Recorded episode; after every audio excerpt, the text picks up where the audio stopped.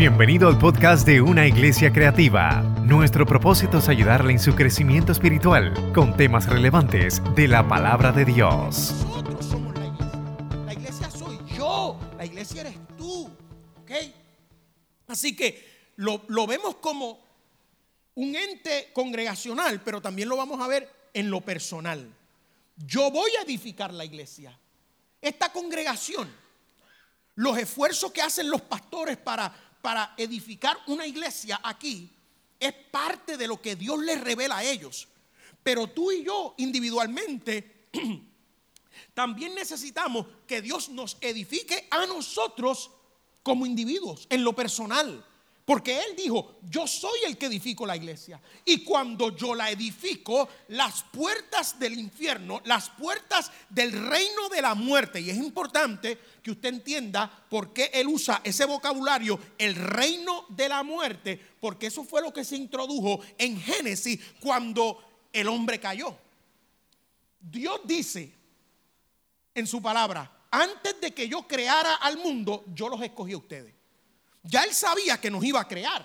Y él dijo, antes de yo crearlo todo, ya yo sabía que lo último que yo iba a, crear era específicamente para mí.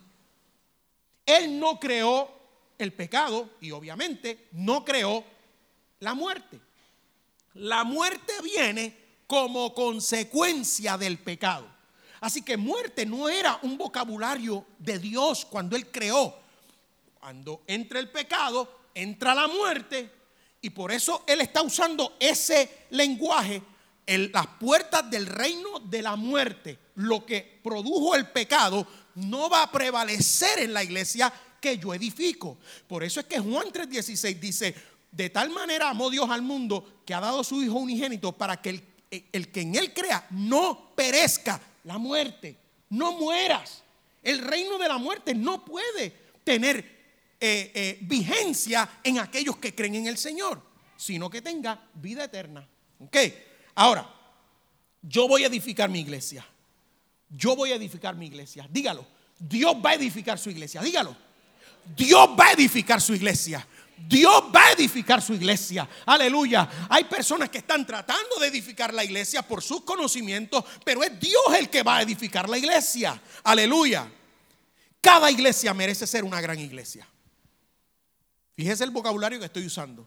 Yo no estoy diciendo que cada iglesia va a ser una iglesia grande. Yo estoy diciendo que cada iglesia merece ser una gran iglesia. ¿Cómo somos una gran iglesia? Cuando conocemos nuestro propósito. Porque cuando conocemos nuestro propósito como iglesia, tenemos la capacidad de convertirnos en esa gran iglesia. ¿Qué es una gran iglesia? Una iglesia que es saludable no toda iglesia que crece es saludable, pero toda iglesia saludable crece. Una iglesia gran, una gran iglesia es una iglesia saludable, es una iglesia efectiva, es una iglesia intencional, es una iglesia irresistible, es una iglesia contagiosa. Si usted se puede identificar con eso, usted está en camino a ser esa gran iglesia que Dios quiere que nosotros seamos. La iglesia tiene sentido de comunidad. Comunidad es unidad común. Y eso es lo que es la iglesia, una comunidad de fe, una comunidad de creyentes. Ahora, la iglesia es una obra del Espíritu Santo. Se origina en la mente de Dios y a través del Espíritu Santo surge. Alguien dijo, y yo lo he repetido, que toda la, la, única iglesia que existe es la iglesia pentecostal. Y usted dirá, Yantre, eso es, eso es bien prejuiciado. Brother, tú que predicas en iglesias bautistas, tú eres, tú eres radical. No, yo creo que la única iglesia, la verdadera iglesia, es la iglesia pentecostal, en el sentido que fue en el día de Pentecostés que la iglesia nace. No es por otra cosa. Yo amo a las denominaciones, porque las denominaciones tienen una manera de enseñar su teología. ¿Ok? Eso es lo que es bautistas, metodistas, pentecostales, eso es. Pero la verdadera iglesia es una iglesia pentecostal porque nace el día de Pentecostés con el bautismo del Espíritu Santo. Así que el Espíritu Santo es un elemento importante en la vida de la iglesia y en ese proceso de edificar la iglesia. Nosotros necesitamos volver a depender del Espíritu Santo. Nosotros necesitamos el bautismo del Espíritu Santo. Nosotros necesitamos que el Espíritu Santo se manifieste naturalmente en la iglesia. Los dones del Espíritu Santo manifestados en la iglesia debe ser algo común. De la misma manera que cantamos, recogemos la, ofrenda y, y damos palo a las iglesias que lo hacen. El distintivo de la iglesia debe ser la vida de santidad que se refleja en cada miembro. Ahora, yo vengo de la escuela de una interpretación de vida de santidad muy radical. ¿Ok? Y yo no estoy hablando de eso. Yo estoy hablando que la vida de santidad que se debe reflejar en cada miembro es el distintivo de la iglesia, queriendo decir que santidad no es otra cosa, para ponerlo bien sencillo y bien simple, ser diferente. Eso es lo que, lo que yo quiero que ustedes entiendan como santidad hoy. Ser diferente. Porque Dios dijo, sean santos porque yo soy santo. La Biblia no habla que Él es el único Dios. La Biblia dice que Él es el único verdadero Dios. Él es el verdadero Dios. Pero la Biblia no está tratando de decir, no hay otros dioses. Los hay porque son la creación de gente. Y Él dice, yo soy diferente a otros dioses porque yo tengo boca y hablo. Aquellos no hablan. Yo tengo ojos y veo. Aquellos no ven. Yo tengo manos y los toco a ustedes y los guío. Aquellos no lo pueden hacer. ¿Ok? Yo soy diferente a todos los demás dioses con los que me quieren comparar. Ustedes tienen que ser diferentes a toda la gente que vive en la tierra. Dios te hizo original, no mueras como una copia.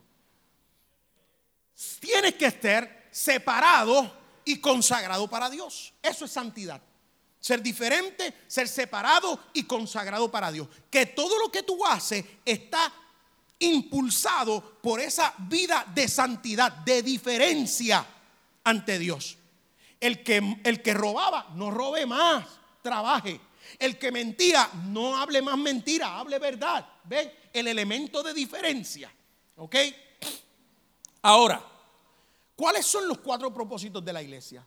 La iglesia que Jesús dijo que iba a edificar, la iglesia que debe ser una gran iglesia, la iglesia que es la obra del Espíritu Santo y que su distintivo debe ser la santidad que refleja, que se refleja en cada miembro. ¿Cuáles son el, ¿Cuál es el propósito de la, de, la iglesia? Y yo tengo cuatro palabras que en el, en el original son griegas, pero ahí está encerrado el propósito de la iglesia en cuatro palabras.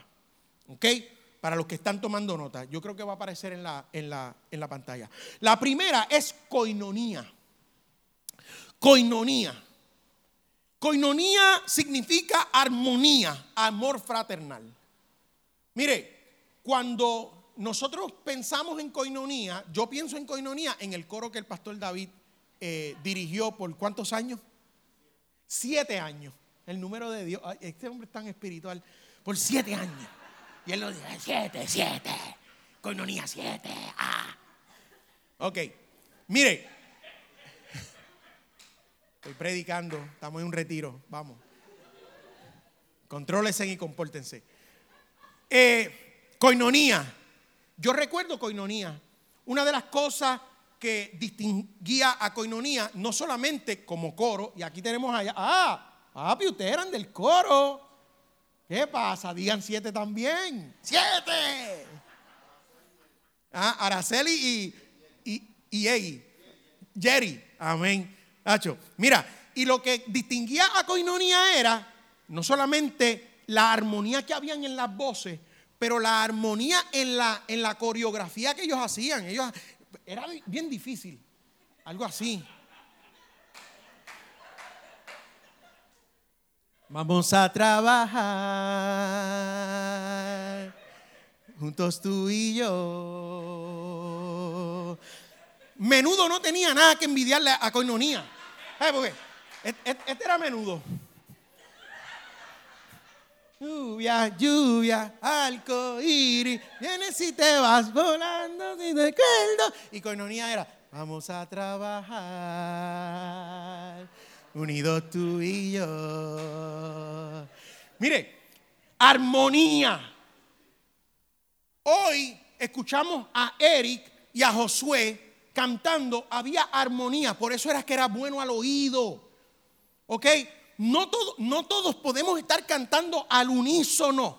La, la, diversidad que existe en la iglesia hace que haya armonía. Lo que tú haces es importante, lo que yo hago es importante. Aleluya. Y eso está ligado por el amor que nos tenemos unos a otros. El propósito principal, uno de los propósitos, el primero que estoy mencionando es que haya armonía, que nos oigamos bien, que nuestra, nuestra voz no solamente nuestra voz articulando palabras, pero nuestro estilo de vida sea un buen sonido al oído del mundo. ¿Qué sonido la iglesia está proyectando al mundo que nos está mirando? Aleluya. Tiene que ser un sonido de armonía, de amor fraternal. El amor fraternal no se puede obtener si no es por la obra del Espíritu Santo. Por eso es que la iglesia es la obra del Espíritu Santo. Por eso es que Dios es el que va a edificar la iglesia. Porque hay personas que no son amables.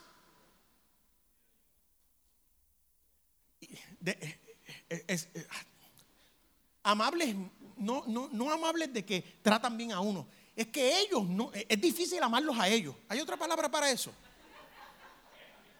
En inglés es, they are not lovable. Es difícil. Hay que tomar café antes de, tratar de amarlos. Y a lo mejor yo soy uno de ellos para otra persona. Yo no estoy diciendo que yo soy el mejor y que los demás. No, no. A lo mejor yo no soy, eh, eh, yo no soy fácil de amar para otras personas. ¿Ok?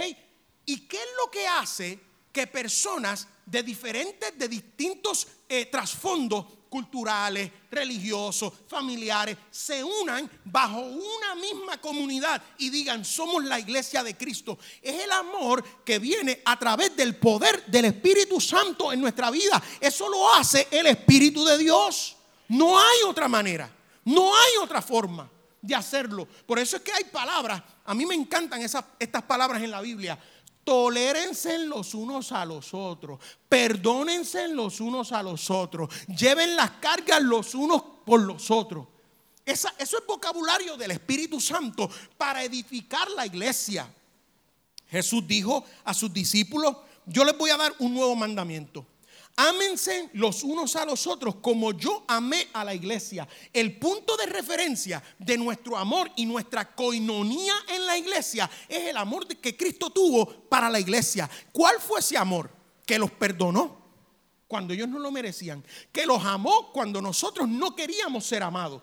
Mire, yo he experimentado eso, que yo no estaba buscando ser amado por Dios, que yo no quería que Él me tocara, pero Él como quiera insistió en tocarme, Él insistió en amarme, aleluya. Así es que nosotros tenemos que amarnos unos a los otros, al punto también de entregarnos por aquella persona que no merece nuestro amor y que en algunos casos no quiere nuestro amor. Eso está brutal. Eso está brutal. Amor la palabra amor en la iglesia está undermined. La hemos minimizado. Ya es como, como, una, como una palabra. Eh, ¿cuál, es la, ¿Cuál es la palabra que estoy buscando? Es como un cliché. Sí, amor, amor, amor, amor, amor, amor, amor. No. En los últimos meses yo he estado estudiando esa palabra del amor. Y mire lo que, mire lo que yo encontré.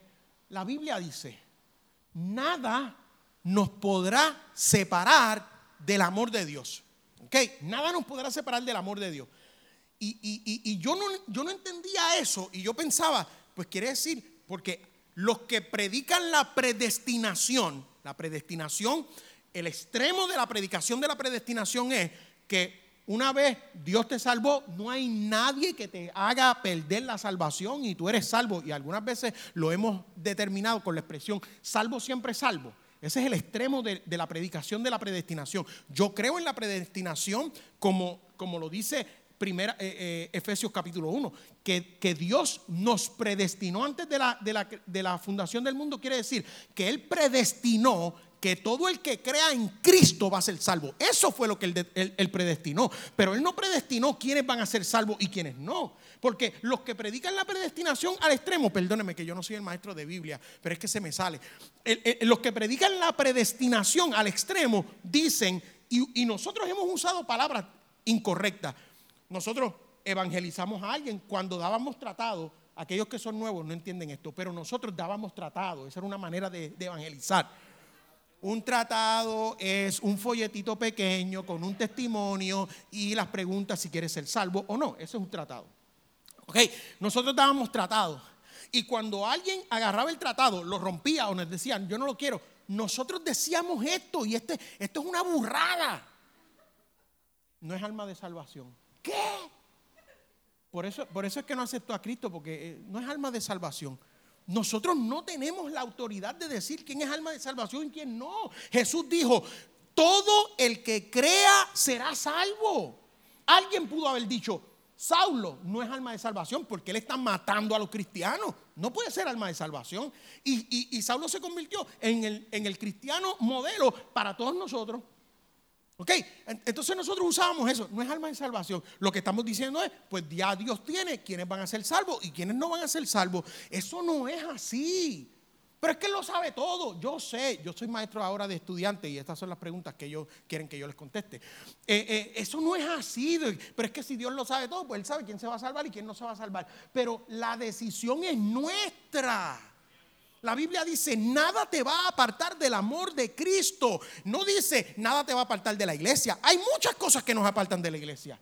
Nada te va a hacer perder la salvación. Hay muchas cosas que nos van a hacer perder la salvación, pero nada nos va a apartar del amor de Cristo, porque Él nos ama cuando le servimos y cuando no le servimos. Él nos ama cuando nos convertimos y cuando decidimos salirnos de la iglesia. Él nos ama cuando tenemos, eh, eh, estamos siendo buenos con otros y cuando estamos odiando a otros. Él nos sigue amando. Nada nos puede apartar del amor, del amor no de la iglesia, no de la salvación. La salvación hay que cuidarla con temor y temblor. La salvación es condicional, pero el amor de Dios es incondicional. Nada te puede apartar del amor de Cristo. Cuando tú estás pecando y diciendo yo, yo renuncio a la iglesia, no quiero, voy a hacer mi, loquera, todavía Dios dice, yo te amo. Yo te amo. Eso, eso es profundo pero lo hemos, lo hemos minimizado tanto porque se ha gastado el término amar. Amor, sí, ámense los unos a los otros. Y lo vemos tan superficial y hasta ni lo creemos. Cuando lo decimos, no lo creemos. No lo vivimos. El propósito de la iglesia es andar en armonía, que nos amemos los unos a los otros, amor fraternal, que se oiga un buen sonido de nuestro estilo de vida, que nuestro estilo de vida tenga una buena armonía. ¿Hace sentido eso? Que nuestro estilo de vida tenga una buena armonía. Tuitealo, tuitealo, ahora mismo, tuitealo. Que nuestro estilo de vida tenga una buena armonía. Número dos, la segunda palabra que quiero traer a su, a su eh, consideración, que habla del propósito de la iglesia, estamos hablando del propósito de la iglesia, es querigma. Querigma significa la proclamación del señorío de Jesucristo. Querigma, la proclamación del señorío de Jesucristo. Lo, lo más importante en una reunión congregacional es la predicación. Tenemos cántico, tenemos anuncios, recolectamos la ofrenda, tenemos danza, tenemos eh, manifestación de artes para el Señor. Todo eso es bueno y es parte de nuestra liturgia. Pero lo más importante es la predicación del Evangelio. ¿Ok? Y siempre es fundamental, y tengo que estresarlo porque yo soy maestro del Instituto Bíblico de, Predicación. Yo soy el maestro de, de la clase de predicación y yo no puedo decir otra cosa. Y es porque lo creo también. La predicación es la manera más efectiva y la principal para nosotros hablar del señorío de Cristo.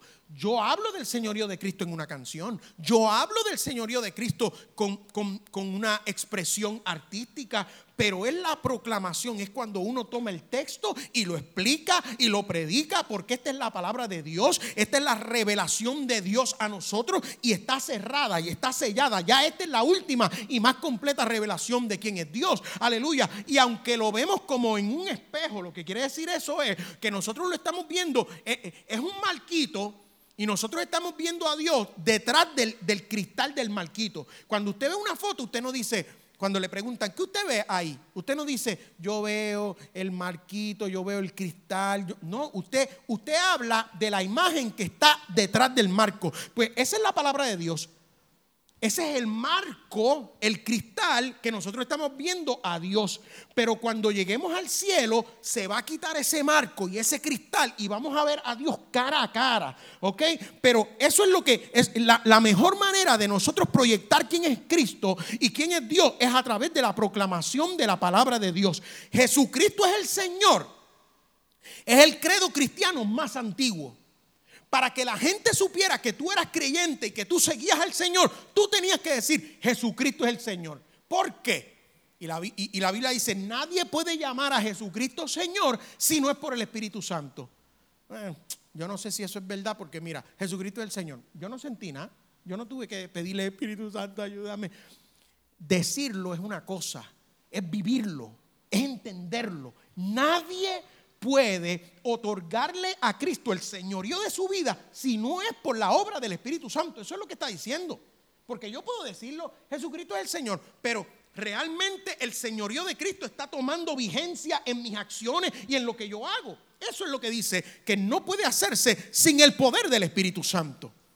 La fórmula de salvación, Romanos 19, es que si tú confiesas que Jesucristo es el Señor, vas a ser salvo. ¿Ven lo importante de este propósito para la iglesia? Tenemos que proclamar el señorío de Jesucristo. David y esta iglesia, ustedes tienen exponentes bíblicos que vienen aquí y traen Josué. Este muchacho, yo me crié con Josué. Nosotros eh, nacimos en la misma iglesia juntos y, yo lo veía y yo decía, wow, Dios mío, nosotros éramos los nenes, los nenes chiquitos de la iglesia en un momento dado y ahora somos los predicadores de la iglesia y yo lo veía y nosotros, y, ustedes tienen aquí y el pastor David se, se preocupa por traer gente que prediquen bien la... Wow, tú me invitaste a mí. Eso me vino ahora. Wow. Él trae e invita a gente que saben que, van a traer una buena palabra. Que este púlpito, que de este púlpito no se hable de política, que de este púlpito no se hable, aleluya, de temas cotidianos, que de este púlpito se exalte la figura de Cristo, aunque usemos lo que está pasando alrededor de nosotros para hacerlo, pero que el centro sea la proclamación del señorío de Cristo. El señorío de Jesucristo sobre la iglesia es que nosotros tenemos que entender y proclamarlo y predicarlo, que Él es salvador, Él es bautizador, Él es proveedor, Él es sanador, Él es ayudador, Él es el rey. Nosotros no entendemos el concepto de rey porque nosotros estamos en, un sistema de gobierno que tenemos un gobernador y un presidente. Y el gobernador, ni el gobernador ni el presidente tienen la última palabra porque tienen un sistema de, check and balance que es el Congreso, es la legislatura y hay cosas que el gobernador o el presidente quieren hacer y, el, y la legislatura le dicen no lo vas a hacer. Pero el rey tiene la última palabra. Nosotros no entendemos ese sistema porque nunca hemos vivido bajo el sistema de un rey. Por eso es que Jesucristo no es el gobernador. El gobernador de gobernadores. No, no, no. Él no es el gobernador de gobernadores. Ni el presidente de presidentes. Tampoco. Él es el rey de reyes. La última palabra la tiene el Señor. No hay nadie más por encima de Él. Él es soberano y Él le ha dado eso a Jesucristo y Jesucristo se lo ha pasado a la iglesia. Y el propósito de la iglesia es la proclamación del señorío de Jesucristo. Nosotros tenemos que permitir que Jesucristo sea el Señor de nuestra vida. ¿Cómo lo hacemos? A través de la oración, a través de la adoración. Cuando, de, cuando disfrutamos de su presencia, la pureza con la que vivimos y pensamos, cuando nosotros creemos en sus promesas, cuando nosotros lo articulamos con nuestros labios, cuando nosotros vivimos el propósito de Dios con pasión, aleluya, cuando nosotros manifestamos paz en medio, aleluya, de tormenta, cuando recibimos su provisión, cuando vivimos en su poder, cuando, aleluya, hablamos a otras personas de lo que, de lo que Cristo significa para nosotros el señorío de Jesucristo. Querigma, que no se pare. Nosotros no somos una iglesia confesional. La iglesia confesional, como es la iglesia luterana, como es la iglesia católica, confiesan. Es simplemente como una repetición. Pero nosotros somos una iglesia de experiencias vivas y prácticas. Y por eso es que nosotros eh, espontáneamente adoramos al Señor. Por eso es que nosotros hacemos invitaciones al altar. Aleluya. Para recibir la administración del Señor. Hay iglesias que yo conozco que no hacen invitación al altar. Porque es como este, estamos dando información acerca de Dios. Nosotros no somos así. Nosotros vivimos la experiencia de Cristo porque eh, proclamamos que Él es el Señor de nuestra vida. Y al final yo voy a tener esa oportunidad de que nosotros respondamos a la palabra de Dios, que respondamos a una experiencia como esta de retiro, que lo dejamos todo a un lado, lo pusimos en pausa para estar en la presencia del Señor. Tiene que haber un responder, tiene que haber una reacción, aleluya. Y en esa reacción yo estoy diciendo, Jesucristo es el Señor de mi vida. Querigma, la proclamación del señorío de Cristo, porque lo conocemos como Salvador pero no vivimos como que Él es nuestro Señor. La salvación es gratis, pero para que Él sea el Señor de nuestra vida tenemos que pagar un precio. Número tres, diaconía. Es la tercera palabra en el, en el griego que habla del propósito de la iglesia. Diaconía significa servir estrictamente por amor. Cristianismo se define en servicio. Salvación en transformación. Cristianismo en servicio. Yo no obtengo salvación porque hago buenas obras. Pero cuando yo soy salvo, soy salvo para hacer buenas obras. Lo voy a repetir otra vez. Yo no hago buenas obras para ser salvo. Pero cuando soy salvo, yo he sido salvo para hacer buenas obras. No es mi ejecución la que me transforma. Me transforma mi fe en Cristo. Pero cuando soy transformado, entonces lo que de la manera en que yo ejecuto, declaro que estoy sirviendo al soberano Dios. La palabra diaconía la vemos por primera vez en el capítulo 6 del libro de los Hechos. Y ocurre en el contexto de una iglesia que está creciendo. ¿Ok? Ocurre en el contexto de una iglesia que está creciendo. Y estos propósitos de la iglesia que yo les estoy diciendo son parte de la manera en que Cristo dijo que iba a edificar la iglesia. Cuando yo no vivo en armonía con mi hermano y mi hermana, cuando yo no amo, cuando yo no manifiesto amor fraternal por mis hermanos, las puertas del infierno avanzan en contra de la iglesia. Cuando yo no proclamo el señorío de Cristo y lo pongo en un segundo plano y todo lo demás es primer lugar para mí, las puertas del infierno avanzan en contra de la iglesia. Cuando el, énfasis de la iglesia no es proclamar que Cristo es el Señor, pero proclamar programas y proclamar personalidades y, y proclamar, aleluya, edificios. Hay iglesias que están tan embelesadas y enamoradas de su, de su templo, aleluya, de su edificio, que eso es lo que, lo que, lo que promueven. Yo no quiero que la gente venga a mi iglesia porque mi edificio es bonito y es bueno tener el edificio, pero yo quiero que la gente venga a la iglesia porque Jesucristo es proclamado Señor desde este altar y se vive de esa manera.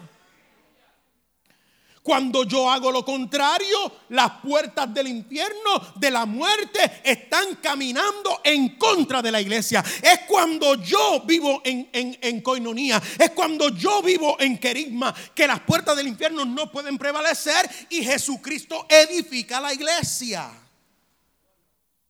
Diaconía ocurre en un contexto de iglesia. Hechos capítulo 6 y Dios está buscando una palabra que encierre el propósito que Él quiere para la iglesia.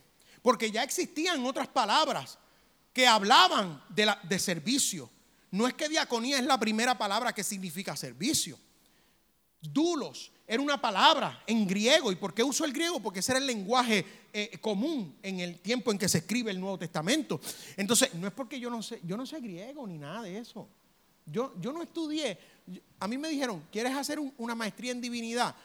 o una maestría en arte. Y yo le dije, ¿cuál es la diferencia? En maestría en divinidad tienes que estudiar los lenguajes. Mm, los lenguajes.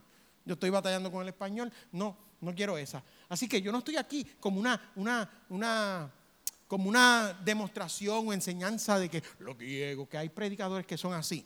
El griego, no, no. Estoy diciendo que esas son palabras porque en el momento en que se escribió el Nuevo Testamento eso era.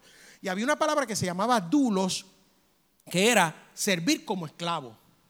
Y Dios está pensando en su soberanía. Él está creando la iglesia. Él dice, yo no quiero que la gente que me sirva a mí piensen que son esclavos.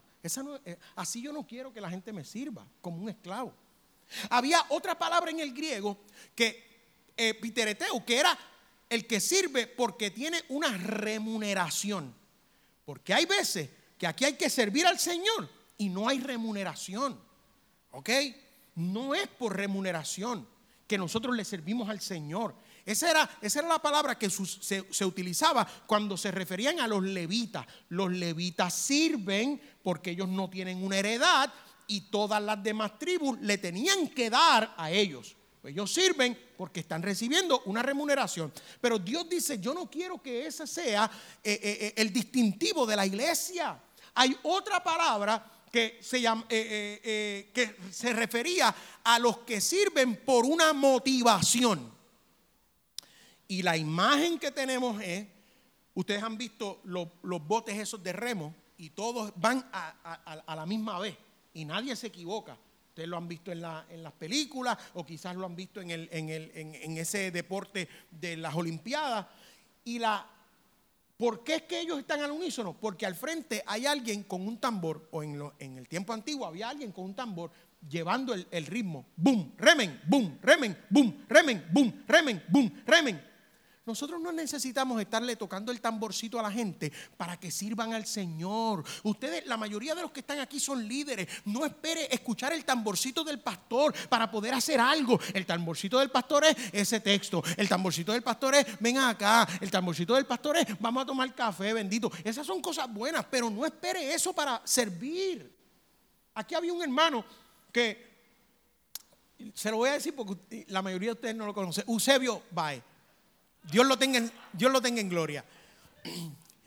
Eusebio Bae era un anciano de esta iglesia, pero anciano, no es anciano de título, es anciano, anciano de día.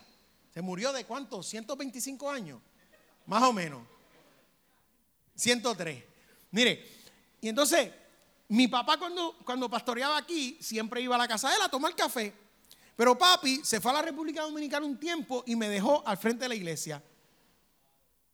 Y a las dos semanas, Eusebio no venía a la iglesia. Y yo, diantre, ¿cómo yo le voy a explicar a papi que Eusebio no está viniendo a la iglesia? Eusebio, ¿cómo estás? Dios te bendiga. ¿Está todo bien? ¿Qué pasó? No, porque es que el pastor siempre viene por aquí a tomar café. Y desde que él no está, tú no has venido a tomar café. Eusebio, bendito sea Dios. Por la madre que me parió, yo no bebo café. Yo no tomo café. La raza. ¿Qué pasó? Yo le dije, Eusebio, lo que pasa es que yo no tomo café. Entonces, si vengo, no, no me pasa por la mente que tengo que venir a tomar café porque yo no tomo café. Ah, ya yo creía que era que tú no me amabas y que tú no me estabas haciendo caso. ¿Cómo no te voy a hacer caso? Yo quiero que tú vengas a la iglesia, pero no esperes que yo vaya a tu casa a tocarte el tamborcito con una taza de café.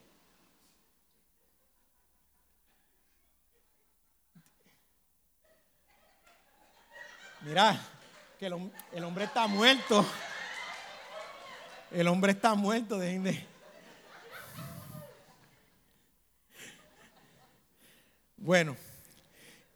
Ay, se me fue el hilo. Entonces, la iglesia viene con el término diaconía, que significa el que sirve estrictamente por amor. No hay ninguna razón más allá que el amor para servir. Pero fíjese que viene en un momento clave de la iglesia. La iglesia acaba de nacer. La iglesia nace en el capítulo 2 del libro de los Hechos y estamos hablando del capítulo 6. La iglesia está en un desarrollo de crecimiento, está naciendo. Pero cuando usted lee el capítulo 6, verso 1, dice, y a la medida que la iglesia, que el número de los discípulos aumentaba, ¿qué dice? Hubo murmuración. Porque cuando una iglesia crece, también crecen los problemas. Porque cuando una iglesia crece, las, las, inquietudes y, y las diferencias se van a ir notando más. Y eso es natural. No nos debemos eh, eh, afligir por esa realidad. Es una realidad, no solamente en la iglesia, en su familia. Cuando usted era soltero, pues los problemas eran de usted. Cuando usted se casa, ahora usted tiene que, compartir los problemas de usted porque van a, a, impactar a esa persona y los problemas de esa persona lo van a impactar a usted. Y cuando vienen los nenes, pues también se van a, a medida que el número de personas se añade, se añaden los desafíos. Eso es lo que está pasando en la iglesia.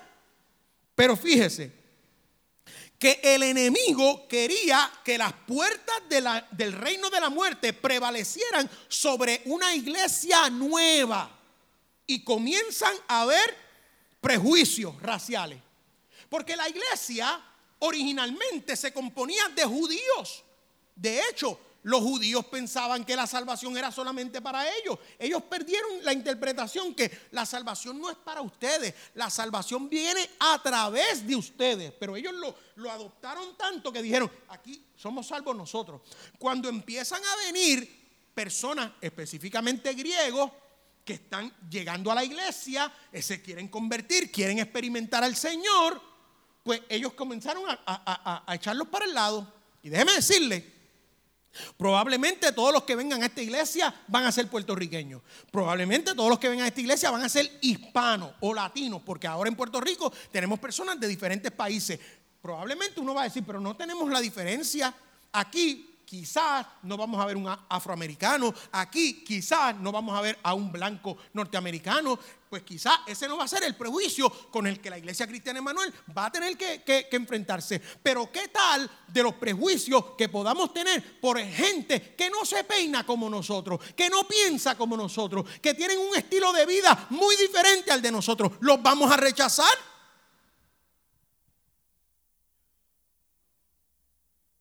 Ustedes que están hablando aquí en Puerto Rico es el tema de la, de la género, eh, ideología de género. Si alguien viene y es tocado por el Señor, pero su, su estructura mental es a favor de eso, ¿qué vamos a hacer?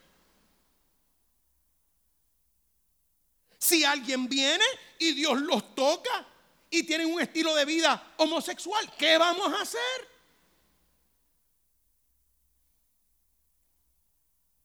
¿Vamos a ser diáconos? ¿Vamos a manifestar diaconía?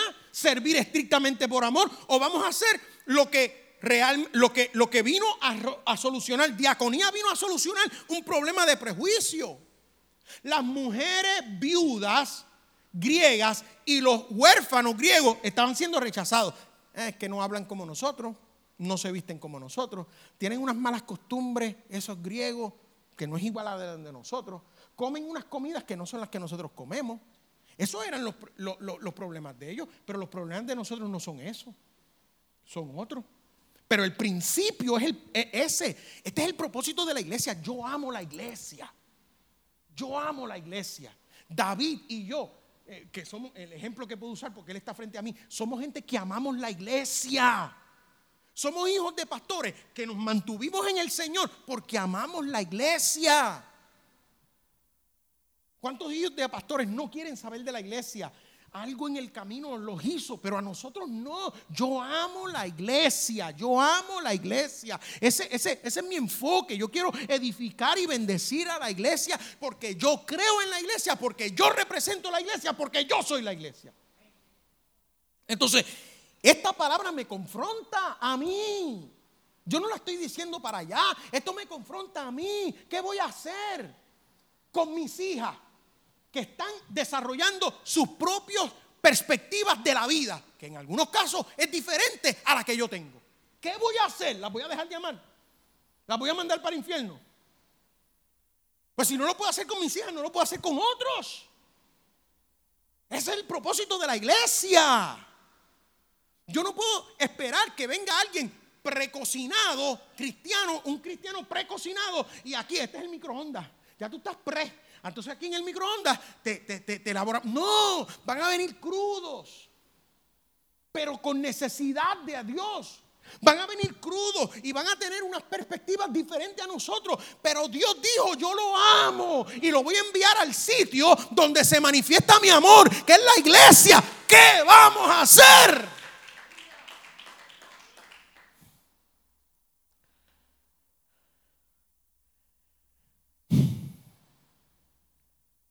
Prejuicio racial era lo que representaba aquí, lo que pasaba aquí. Los judíos del, diáspora, las viudas, los huérfanos griegos eran desatendidos, porque en este tiempo la iglesia proveía ayuda social para la comunidad. ahora nosotros damos una comprita aquí y bendecimos, pero antes esta iglesia de Jerusalén, que yo pienso que en un momento dado no supieron manejar lo que Dios quería con ellos, porque después, lo vamos a ver más adelante en las cartas de Pablo, que se defalcaron. La iglesia de Jerusalén casi estaba en la bancarrota y las otras iglesias empezaron a enviarle ofrenda. Y una de las cosas era por esto. Ellos le daban, ellos, ellos, se, ellos interpretaron que el amor de Dios, sin hacer un balance, que el amor de Dios era, tenemos que, que resolverle la vida a la gente. No, y nos sentimos mal, pero es que llegaron y no, no, Después más adelante, Pablo escribe y dice, ok, estas son las viudas que nosotros vamos a ayudar. Las viudas que no tengan hijos, que no tengan nietos, porque si tienen un hijo, un sobrino, un nieto que puede cuidarla, que la cuide él. Y eso suena como antipático, pero es que, es que tenemos que hacer un balance. No, no, no, no piense, la iglesia no va a salvar a todo el mundo. Quítese esa presión de encima. Que usted tiene que ser el salvador del mundo. No lo vamos a hacer. Vamos a hacer un testimonio, vamos a proclamar a Cristo, los vamos a amar, pero al final no nos toca a nosotros salvarlos. Le daban comida a todo el mundo. Entonces a las viudas y a los huérfanos que eran griegos los rechazaban para el lado. No, aquí la prioridad es esta fila. Ustedes cuando haya. Y al momento algunas veces se acababa. So, vinieron donde los apóstoles. Como pasa. Todo problema viene donde el pastor. Gracias a Dios que, el, pastor aquí pues tiene un sistema de que no se carga. Mire, yo fui pastor y, y carga, carga. Guiar una iglesia carga. Si uno no tiene eh, eh, líderes a su lado. Eso fue lo que le pasó a, Moisés, capítulo 18. Moisés no podía ni atender a sus hijos y se los mandó al abuelo. Y el abuelo un día los trajo para atrás y dijo, eh, estos muchachos son tuyos, yo no soy el papá de ellos. Yo no puedo. Ese es el, contexto del capítulo 18 de Éxodo. El, el, abuelo le trae a los nietos, mira, era por, un, era por un fin de semana, pero ya llevan conmigo un año. Eso no es mi problema.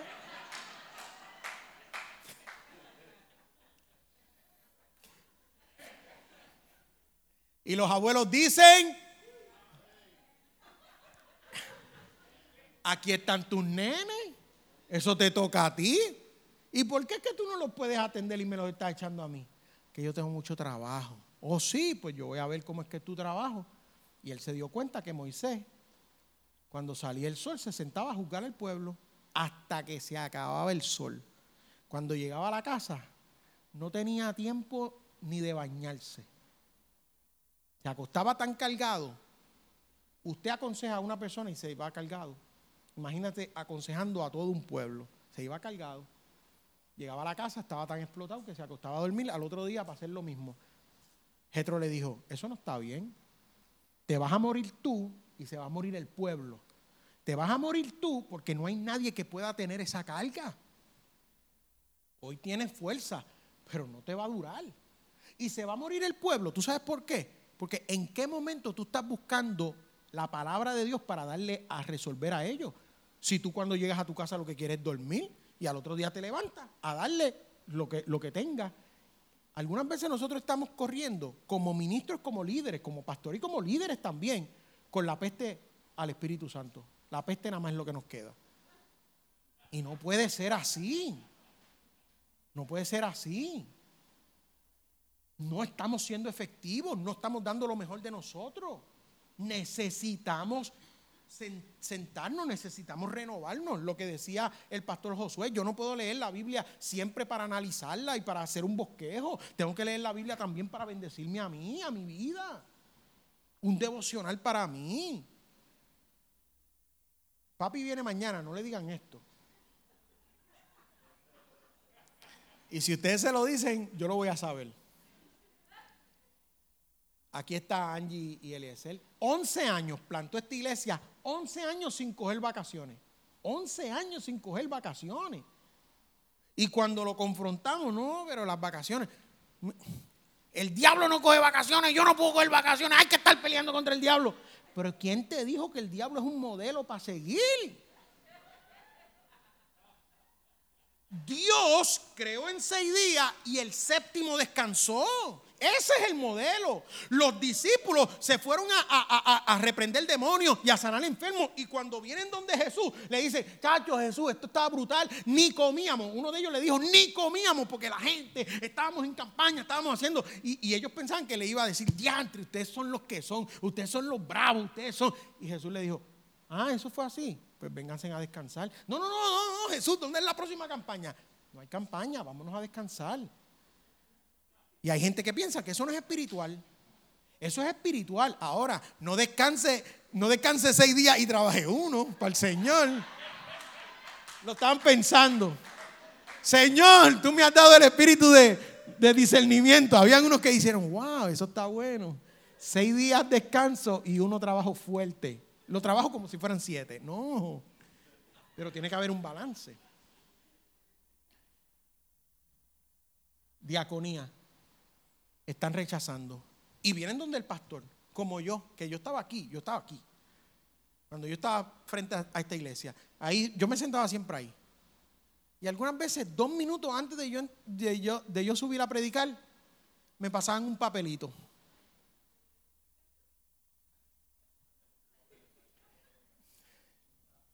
Voy a usar otro nombre porque si uso el nombre ustedes van a saber.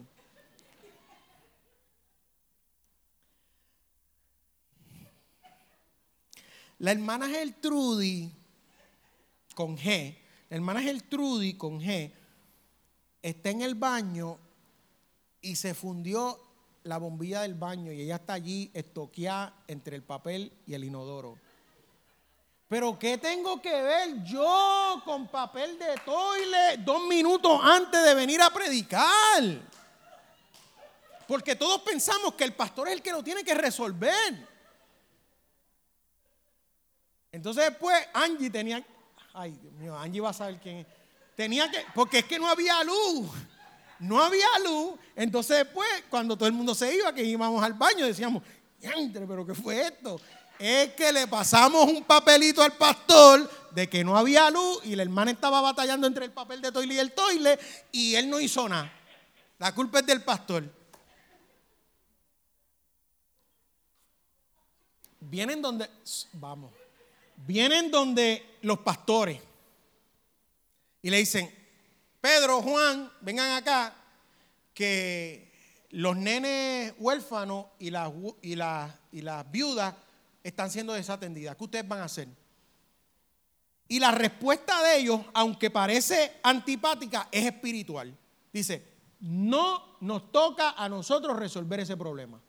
Eh, pero tú eres el pastor de la iglesia y este problema es en la iglesia. No, me no, no está bien que nosotros dejemos la palabra y la oración para resolver eso. Vamos a buscar líderes, ustedes. ¿Por qué usted está aquí? Usted se está preparando espiritualmente porque usted va a servir a la iglesia que usted ama. Aleluya. Y él dice, a mí me toca predicar y orar al Señor para darle a ustedes el, alimento espiritual. Pero eso lo pueden hacer otras personas. Y escogen siete hombres. Y cuando usted analiza los nombres de los siete hombres, son siete nombres griegos. ¿Por qué griegos? ¿Por qué griegos? Porque van a trabajar con una comunidad griega.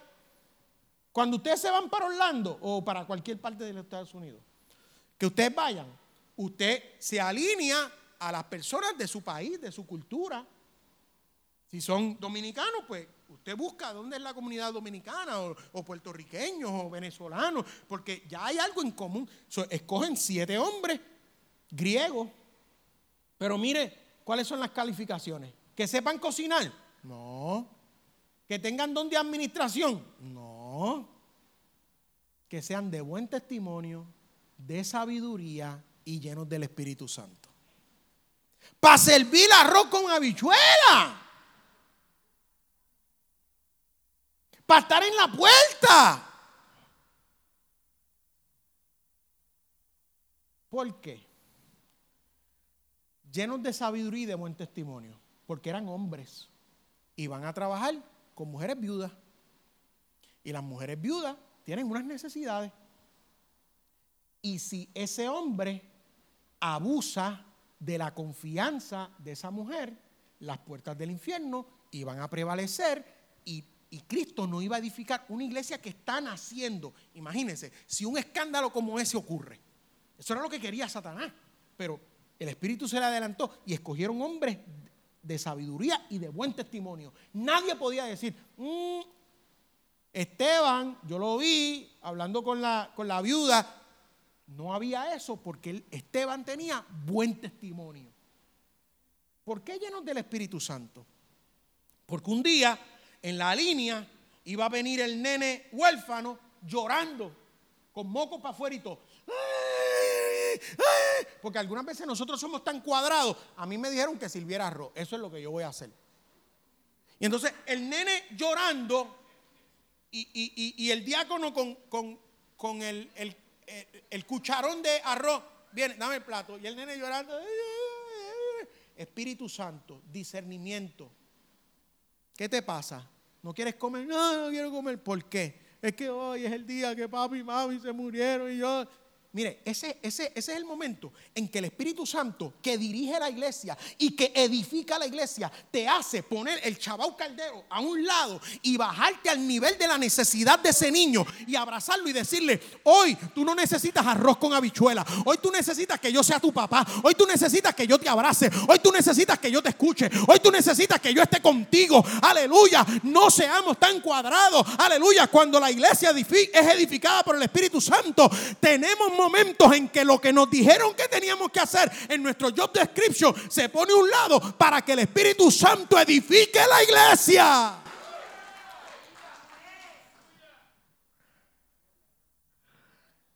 Cuando yo era pequeño yo quería ser diácono. Yo no quería ser pastor, yo quería ser diácono. Porque los diáconos eran como policías en la iglesia.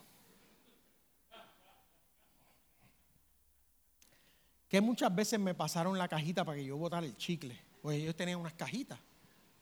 Pásasela a Duay. Pues en la iglesia no se podía comer chicle. Que te apeste la boca, pero aquí a comer chicle no. En la cajita. Josué, Josué, Flores, tiene un hermano que se llama Ricky. A Pero yo era amigo de Ricky, porque Ricky tiene mi edad. Josué es menor que yo. Yo, yo era amigo de Ricky. Y yo quería hablar con Ricky. ¿Y cuándo voy a hablar con Ricky? Si no había teléfono, no había celular. Y donde único nos veíamos en la iglesia. Pero nos veíamos todos los días porque había culto todos los días. Entonces.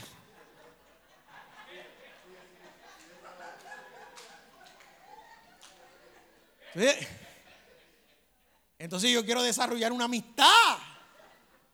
Pero ustedes nos dicen que tenemos que desarrollar amistades. Me predicaban. Y entonces yo quería desarrollar una amistad con Ricky, pero era en la iglesia, en la iglesia no se podía. Y que muchas veces me regañaron. Mire, Diego Soto, Señor, bendícelo, en la gloria está. Yo creía que cuando un pastor se acercaba a alguien, le ponía la mano encima. Lo ungen, oran por él, lo abrazan. Pero Diego Soto oraba por mí de otra manera.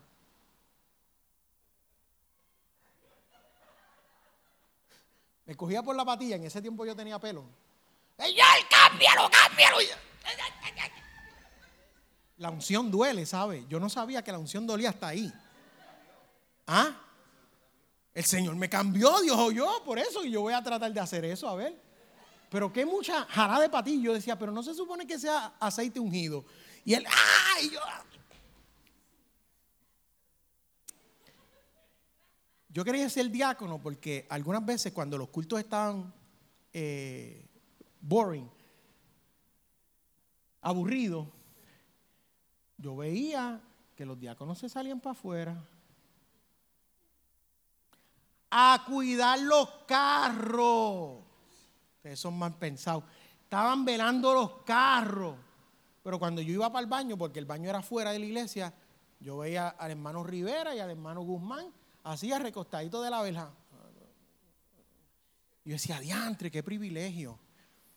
Que cuando los cultos están aborrecidos, eh, eh, boring, uno se puede salir. Eso lo pueden hacer más que los diáconos nada más. Nadie más, los diáconos. Yo decía, yo quisiera ser diácono.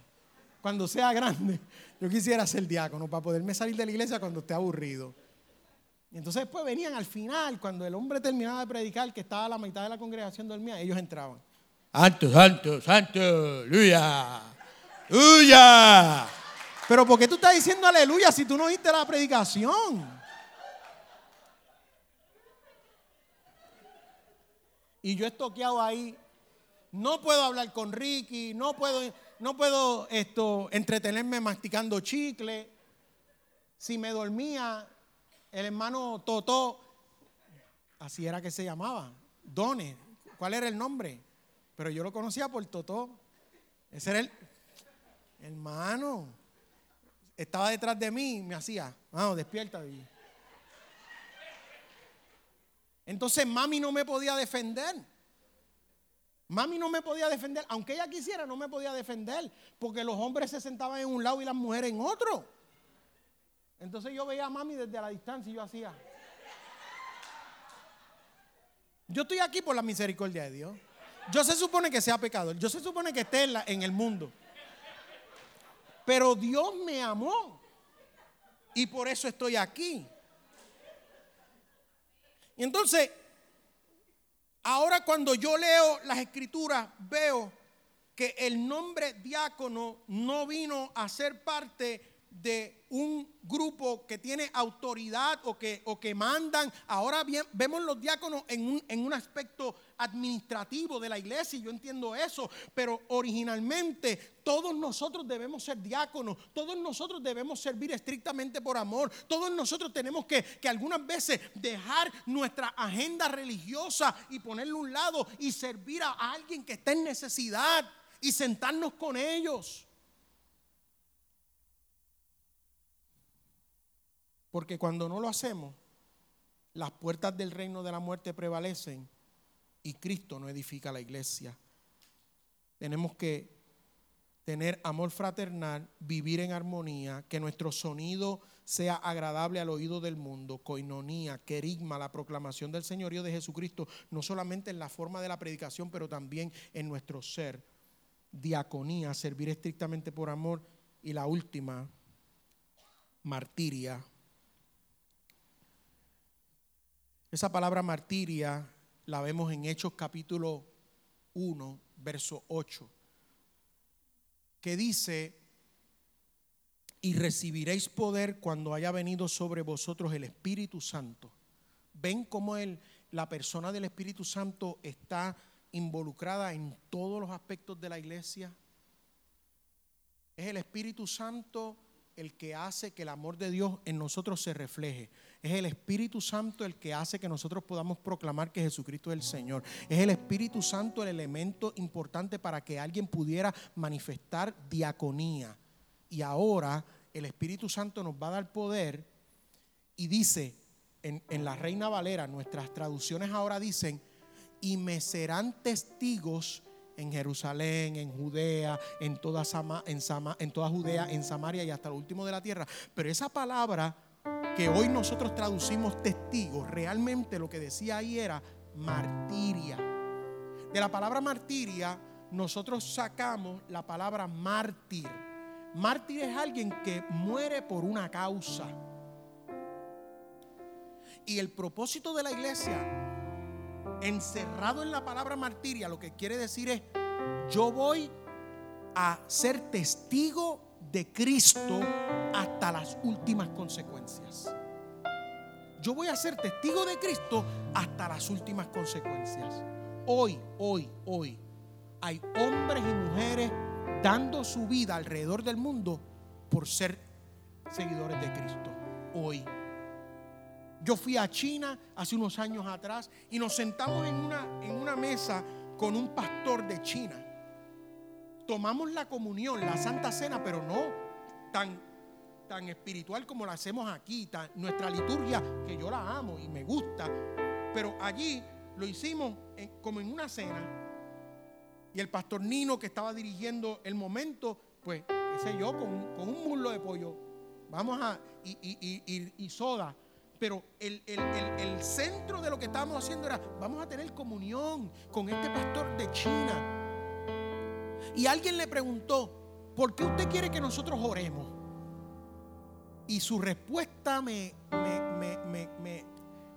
ha impactado, porque él dice, oren para que la iglesia en China no se convierta en la iglesia de los Estados Unidos. ¿Y por qué? Porque en medio de nuestra persecución, nosotros hemos decidido serle fiel a Dios hasta las últimas consecuencias. La iglesia en América nosotros la vemos como que no está perseguida y han, y han puesto tan, tan, tan simple su relación con el Señor. Si Él tiene razón o no, yo no, yo no, yo no, yo no estoy diciendo eso aquí. Estoy diciendo cómo Él lo vio y nos decía, yo prefiero ser testigo de Dios hasta las últimas consecuencias que no ser testigo de Él porque ya no es importante. El propósito de la iglesia, coinonía, vivamos en armonía, querigma, proclamemos el señorío de Cristo en todo lo que hagamos, en la vida de la iglesia y en mi vida personal. Diaconía, sirva estrictamente por amor. Póngase en los en los zapatos de esa persona. Martiria. Voy a ser testigo de Dios, del Señor hasta las últimas consecuencias. Lo que ustedes hicieron hace unas semanas atrás, caminando en el Capitolio por, lo, que nosotros entendemos que es la palabra de Dios y, lo correcto. No crean que alguien los vio, no crean que alguien los está señalando, no crean que ustedes por ser cristianos todo el mundo les agrada. Yo sé que nos tenemos que ir ahora. Pero mire, hay un texto en la Biblia que no, no están predicando, pastor. Hay un texto en la Biblia que no se está predicando. Jesucristo dijo, yo no vine para traer armonía. Ese texto nosotros no lo predicamos porque es difícil, es uno de esos textos difíciles de predicar. Él dice, yo no vine a traer armonía y unidad, yo vine a traer contienda entre padre, hijo, hijo y, madre. Espérate, para, para, para, para, pero ¿qué tú me estás diciendo? ¿Por qué? Porque una vez usted quiere agradar a Dios, una vez usted quiere vivir bajo los principios de la palabra de Dios, que en algunos casos son conflictivos con el estilo de vida de nuestra sociedad, la gente te rechaza. La gente te, llama ridículo. La gente te dice, tiene la, mente corta. Ustedes no son progresistas. Ustedes no toleran. Entonces, hay gente que ante ese rechazo de la sociedad dicen, no, yo no quiero ser rechazado por la sociedad. Pues, pues entonces se dejan sus principios, los ponen a un lado porque no quieren recibir el rechazo. Y Jesús dijo, si me rechazaron a mí, los van a rechazar ustedes. Pero no es porque ustedes están procurando tener conflictos con la gente. Es que lo que ustedes representan como seguidores de Cristo ya es un conflicto para aquellos que no aman la cruz, los enemigos de la cruz. Pero ¿cuál es el propósito de la iglesia? Martiria, yo voy a seguir siendo testigo hasta las últimas consecuencias. Yo voy a seguir siendo testigo hasta las últimas consecuencias. En esta hora, yo quiero darle la oportunidad. Estoy hablando con, con el élite de esta iglesia. Aquí están líderes, hay personas que si usted valoró estar aquí, es porque usted es algo especial ante los ojos de Dios. Y no estoy diciendo que el que faltó, porque hay otras razones. Pero, pero si usted tomó la oportunidad para estar aquí este día, es porque algo de Dios en usted lo impulsa. Y yo quiero abrir la oportunidad. Usted se puede quedar ahí. Aquellos que puedan con distanciamiento social y quieran venir aquí, pero si usted ve que ya hay suficiente, pues ahí mismo donde usted está en, su asiento. Yo quiero que con todo ojo cerrado y toda cabeza inclinada, que usted medite sobre esto. En el día de hoy, los pastores nos han convocado a una santa reunión para recordarnos el poder de la palabra de Dios y para recordarnos cuál es mi propósito como parte de la iglesia. Y si yo quiero ser parte de esa gran iglesia que Dios está edificando, Señor, yo te pido que tú me des amor por tu palabra y que me des la tenacidad para vivir el propósito de tu iglesia. Que yo pueda vivir coinonía, la armonía, que yo pueda vivir el querigma, la proclamación del señorío de Cristo sobre mi vida, que yo pueda actuar en diaconía, servir estrictamente por amor y sobre todo que yo pueda vivir y reflejar martiria, ser testigo hasta las últimas consecuencias. Nada me va a apartar de ti. Pondré mi confianza en ti en todo momento. Dependeré de ti en, los desafíos más agudos que tenga que enfrentar. Si ese es usted, simplemente póngase de pie. Yo quiero una oración especial de fortaleza para culminar esta experiencia fortalecidos en el Señor. Para culminar esta experiencia con nuevas fuerzas para enfrentar la última parte de este año 2021. Vamos a terminar fuertes. Iglesia Manuel, vamos a terminar fuertes este año. Vamos a terminar fuertes en este año. Venga otro María o no venga. Venga otro terremoto o no venga. Venga otra pandemia o no venga. Vamos a terminar fuertes en el Señor. Aleluya.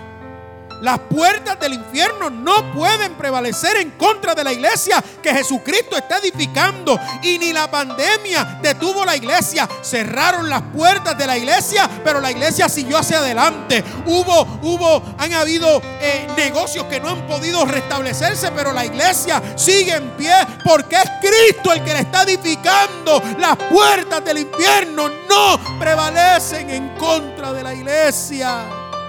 Porque Cristo la edifica. Oh Señor, en el nombre de Jesús, Padre Santo, Padre bueno, he predicado tu palabra. Hemos estado en tu presencia. Oh Dios mío, hemos escuchado, hemos estado expuestos a tu palabra, Dios mío. Y yo te pido ahora en el nombre de Jesús que tu Espíritu Santo tome esta palabra y la haga vida en los corazones de cada uno de nosotros, incluyendo el mío también, Señor. Ayúdame a vivir el propósito que estás que ha sido revelado para mí en tu palabra. No me, no me permitas irme a la derecha o a la izquierda. Ayúdame a estar centrado en lo que tú tienes para mí, para mí como, como individuo, como iglesia individual, pero también para esta congregación. Yo pido por los pastores de esta casa. Yo pido por el liderazgo de esta casa, por el gobierno eclesiástico de esta casa. Aleluya. En el nombre de Jesús, Espíritu Santo sigue edificando una gran iglesia en este lugar. Sigue ayudando a esta iglesia a tocar y hablar y a marchar en armonía. Sigue ayudándolo a que la proclamación del señorío de Cristo nunca se detenga, nunca sea, aleluya, pasada a un segundo nivel. Señor, que cada uno de nosotros nos convirtamos en diáconos diáconos, diáconos, diáconos. Aleluya. Unción de diaconado. Unción de diaconado para cada uno de nosotros. Para que sirvamos estrictamente por amor. Aleluya. En el nombre de Jesús. Y la fortaleza que viene de tu Espíritu Santo. Tú lo dijiste en Hechos 1.8. Es por el poder del Espíritu Santo que podemos ser testigos hasta las últimas consecuencias. Señor, yo no sé que ellos van a enfrentar la próxima semana. Yo no sé y tú no me has revelado y no puedo ser un no soy un vidente para decirle qué va a pasar el próximo mes o los próximos cuatro meses que restan de este año. Yo no lo sé. Tú no has decidido mostrarlo. Pero lo que yo sí sé es que tú le puedes dar el poder que viene de una experiencia con tu Espíritu Santo para que ellos sean testigos y se paren firmes y asuman posiciones y postulados hasta las últimas consecuencias. Y aunque los desafíos de la iglesia seguirán creciendo en esta sociedad en que vivimos, la soberanía del Dios que edifica la iglesia será mayor. Será mayor. Será mayor. Será mayor. Aleluya. Señor, añade a la iglesia aquellos hombres y mujeres que van a asumir esta carga, aleluya, de esta congregación. Van a poner el hombro debajo del arca del pacto, como lo, hacían los sacerdotes en el Antiguo Testamento. Van a, van a prestar su hombro y le van a decir a los pastores, no estás solo, yo también voy a llevar esta carga contigo porque he entendido mi propósito como iglesia. Bendice, derrama de tu unción derrama de tu unción, derrama de tu unción. Espíritu Santo, bautiza con tu espíritu. Espíritu, bautiza, bautizador. Eres el bautizador, bautiza con tu Espíritu Santo. Dios mío, aleluya. Activa los dones en esta iglesia, actívalo. Sigue usando, Dios mío, a mis hermanos y a mis hermanas. En el nombre de Jesús, en el nombre de Jesús, ninguna arma forjada en contra de tus siervos va a prevalecer. Porque tú diriges los pasos de aquellos que te sirven. En el nombre de Jesús, victoria para esta iglesia, victoria para esta iglesia. Fortalezcanse Levanten las manos caídas. Activen las rodillas endebles. Les voy a dar victoria sobre los próximos desafíos y verán y mirarán este día como punto de referencia de lo que les estoy diciendo, porque este año terminarán en victoria y verán por qué es una victoria, por los desafíos que han